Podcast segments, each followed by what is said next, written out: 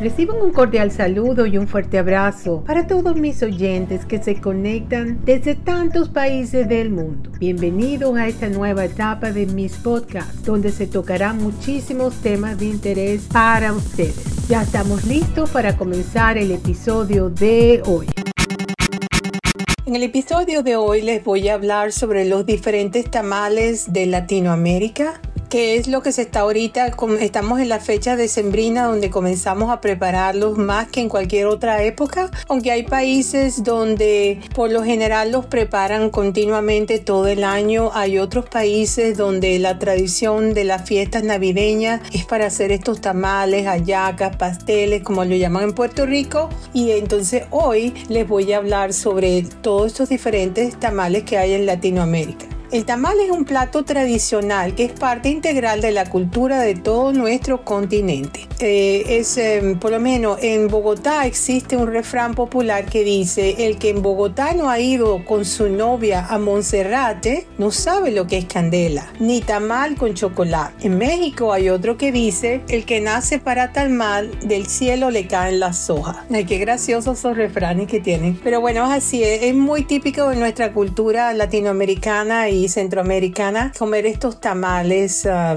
envueltos en hojas de plata. A mí particularmente me encanta hacer eh, tamales, hallacas, todo lo que tenga que ver con hojas de plátano, así, amarrarlo, eso me fascina. El tamal o hallaca, bollo, humita, pastel de maíz, natacamal, entre muchos otros modos de llamarlo, se puede clasificar principalmente de tres maneras, por su envoltura, por su tamaño y por sus ingredientes. Por su envoltura, el tamal tiene dos maneras fundamentales de envolverse para la cocción. En algunas regiones se le envuelve en hojas de plátano y en otras con las mismas hojas de la mazorca. No parece que el tipo de envoltura le cambie mucho el sabor, todo depende con qué se haga el relleno. Bueno, aunque eso es lo que hablan aquí de, de que la envoltura no tiene nada que ver, yo creo que sí tiene que ver porque cuando se envuelven en hojas de plátano tienen otro sabor que cuando se envuelven en las mismas hojas de maíz. Por su tamaño, casi todos los tamales tienen el mismo tamaño, ya que depende del tamaño de la hoja con que se hagan. En Bolivia se hace un tamal un poco más pequeño, en México un poco más delgado, en Nicaragua más cuadrado, pero el tamaño no varía mucho. Bueno, en Venezuela sí varía bastante porque la yaca venezolana o el tamal venezolano eh, es un grandecito, ocupa casi todo el, el plato completo, los hacen grandes. Yo diría que son los más grandes de toda Latinoamérica. Por sus ingredientes, aquí la cosa cambia radicalmente porque es el contenido lo que hace a este plato uno de los más variados del continente. Existe posiblemente más de 5.000 tipos de tamales en nuestro hemisferio. La primera diferencia es que se pueden elaborar también dulces. Este generalmente se hace con frutas, mermeladas, semillas, chocolates, etc. O salados con manteca de cerdo, cualquier tipo de carne, guiso, frijoles, chiles, etc. Casi siempre la cocción es al vapor o en un horno. La segunda es cómo combinar estos ingredientes en el infinito mundo de y condimentos que tiene nuestra comida tradicional. Pongamos ejemplos de algunos países y tendremos una idea más clara de este fenómeno culinario, del cual tendríamos que escribir tres libros para aproximarnos a sus variedades y sabores. Por ejemplo, en Costa Rica, el tamaño típico costarricense es hecho con harina eh, de maíz cascado. El tamal de ellos es con maíz cascado, arroz con achote, zanahoria, vainica, garbanzo, guisante, carne de cerdo, chile dulce y culá. En El Salvador, los tamales dulces se les conoce como tamal de azúcar y su masa es confeccionada por lo general a base de uvas o ciruelas, pasas y mermelada de piña. Bueno, aunque yo del tamales del Salvador los he probado, he tenido la oportunidad de probar unos tamales muy ricos del Salvador que una señora que los hacía muy sabrosos, yo se los compraba por docenas y bueno, más nunca supe de ella, así que el año pasado me animé a hacer los tamales del Salvador y bueno, traté de hacer lo mejor posible que pude a mi manera y con mi toque y quedaron muy ricos. Me gusta siempre cambiar, no siempre hago las hallacas venezolanas, sino que voy cambiando según voy viendo. Guatemala, el pueblo tiene una tradición en Nochebuena y es que la gente reparte tamales negros, colorados o dulces a familiares y amigos en señal de agradecimiento por el año pasado, el año que acaba de, de que está terminando. Lo acompañan con chocolate, pan de yemas y ponche. Después después de que juntos participan en la misa de gallo a las 12 de la noche. En México los tamales tienen como en general en la región una gran importancia cultural, además de gastronómica. En los rituales religiosos se consideraban a los tamales como el equivalente simbólico a la carne humana y la olla donde se preparaban simbolizaban el vientre materno.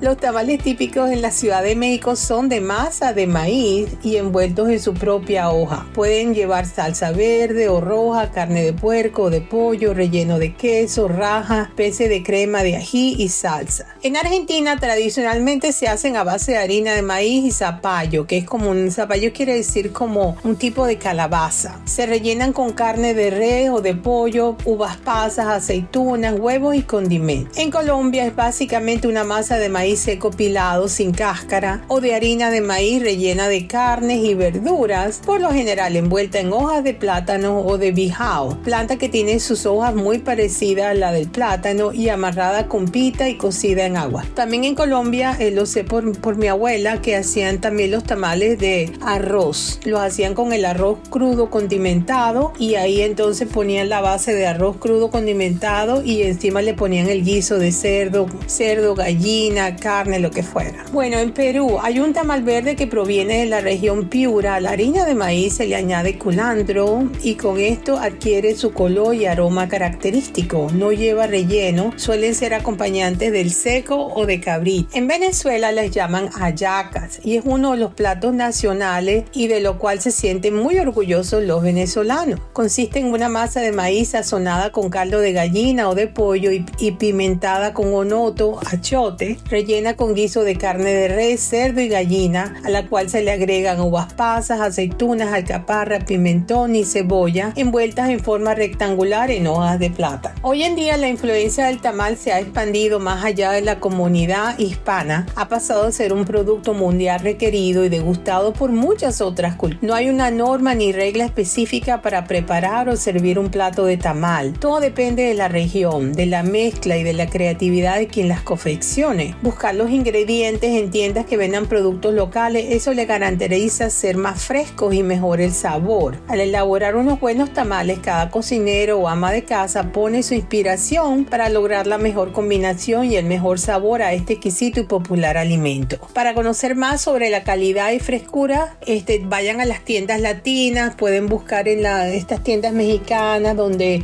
si no tienen muchos surtidos en su supermercado, lo mejor ir a las tiendas latinas. Yo este año lo voy a hacer al estilo puertorriqueño. Eh, yo por lo general hago son las hallacas venezolanas, pero las voy cambiando siempre y las hago más de una vez a la, al año. Yo por lo general hago pocas cantidades. Por ejemplo, puede que a mediados de año se me ocurra y hago unas 15. Son pequeñas, las hago más con la forma de tamal, un poquito más grande que el tamal y más pequeñas que una hallaca. Es como yo las hago y las pongo al vapor. Yo las cocino al vapor en la Instant Pot y las cocino por aproximadamente 7 minutos en la Instant Pot porque ya el guiso está cocido y la masa de maíz que yo usaba era precocida. Pero este año, como estamos con lo del Dr. Y que nos quitamos la, lo que es la harina, todo lo que es trigo, todo lo que son harinas de maíz, todo lo que son las mal llamadas harinas sin gluten, todo eso nos los hemos quitado para seguir poder revertir las enfermedades autoinmunes. Entonces estuve explorando que los tamales de Puerto Rico eh, utilizan eh, los, los que son los guineos o los, los cambures o los bananos verdes, usan plátanos verdes y usan auyama y todo esto en crudo lo muelen, eh, puede ser en el procesador de alimentos o en la licuadora. Y según los videos que he estado viendo, ellos lo que hacen que al guiso hacen un guiso ya sea de carne de gallina o combinado carne con gallina eh, o de cerdo y el, guiso lo que hacen es que lo hacen más que quede más suelto más con más caldo el guiso. Entonces ese guiso lo que le va sobrando como de caldo eso se lo van agregando mientras lo están licuando o pasando por el procesador de alimentos y entonces la masa va a quedar muy sabrosa con, el sabor del caldo que está soltando el guiso todo lo que es lo que le está sobrando de líquido entonces en Venezuela hacen con caldo de gallina pero yo pienso que así será hasta más fácil porque no hay que hacer un caldo aparte, sino dejarlo un poquito más flojito el guiso para poder usar el exceso de líquido. Y eso es lo que voy a hacer este año. Los voy a hacer como los de Puerto Rico. Y bueno, este, mm, ya tengo las hojas listas. Estoy esperando que me termine de recuperar de este virus que me ha dado tan fuerte para empezar a hacerlos. Y bueno, dárselos algunas amistades que siempre, siempre les doy. Y bueno, ya estamos llegando al final de, de este podcast. Eh, yo los animo a que se pongan a hacer sus tamales, que se pongan a hacer sus tamales para la fecha, porque eso le da un toque muy especial a estos días. Eh, la fuente para este podcast fue univision.com, que tiene que ver con la elaboración de tamales y todo eso. Eh, información que conseguí muy interesante y además mi, mis comentarios sobre el tema, porque yo siempre los he hecho y me encanta, me fascina hacer tamales, hallacas y los hago por lo menos tres veces al, año, mínimo. A veces hasta de repente un fin de semana se me ocurre y hago unos cinco o seis, unos poquitos.